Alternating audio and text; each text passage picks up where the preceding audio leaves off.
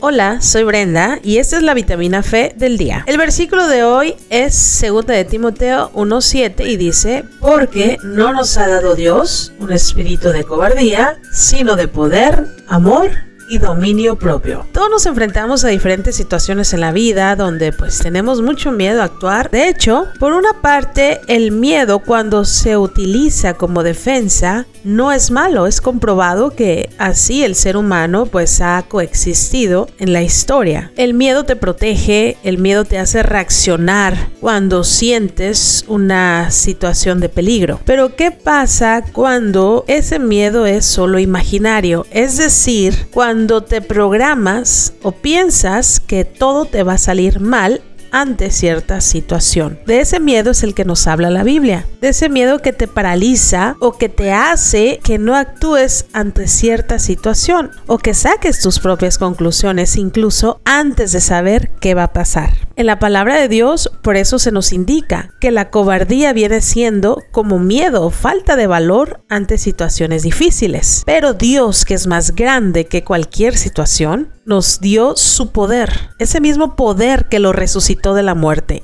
Estamos hablando no de un poder como lo maneja el mundo, sino de un poder sobrenatural. Y ese mismo poder lo tenemos nosotros en nuestro espíritu. Es por eso que a pesar de que sintamos miedo o duda, o a lo mejor es un miedo de no saber qué va a pasar, debes de darte cuenta que Dios te ha dado ese mismo espíritu de poder que Él tiene, te lo dio a ti como hijo de Dios. Así que la próxima vez que tengas miedo, la primera cuestión es saber identificarlo. ¿Es un miedo real o un miedo imaginario? Si es un miedo real, pues trata de afrontarlo o de ver qué solución tienes.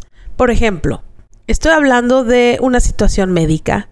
Si tú sabes que tienes, a lo mejor te salió una bolita en tu brazo, te da miedo al saber qué puede pasar. Pero el miedo imaginario es pensar que ya es cáncer y te vas a morir. Ese es un miedo imaginario. El miedo te hace reaccionar. ¿Cuál es tu segundo paso? Saber que tienes que ir al doctor a que te lo chequen. Y tres, tener fe en que Dios tiene todo en sus manos. Esas son las clases de miedo que tiene el ser humano. A veces necesitamos afrontar nuestros miedos. Yo sé que no es fácil, pero actúa aunque tengas miedo. Esa es la clave. Recuerda, Dios no nos ha dado un espíritu de cobardía, o miedo, sino de poder, amor y dominio propio. Y recuerda, deja que tu fe sea más grande que tus miedos. Recuerda seguirme en mis redes sociales Facebook, Locutora Brenda y Vitamina Fe. Gracias y hasta la próxima. Esto fue la Vitamina Fe del día.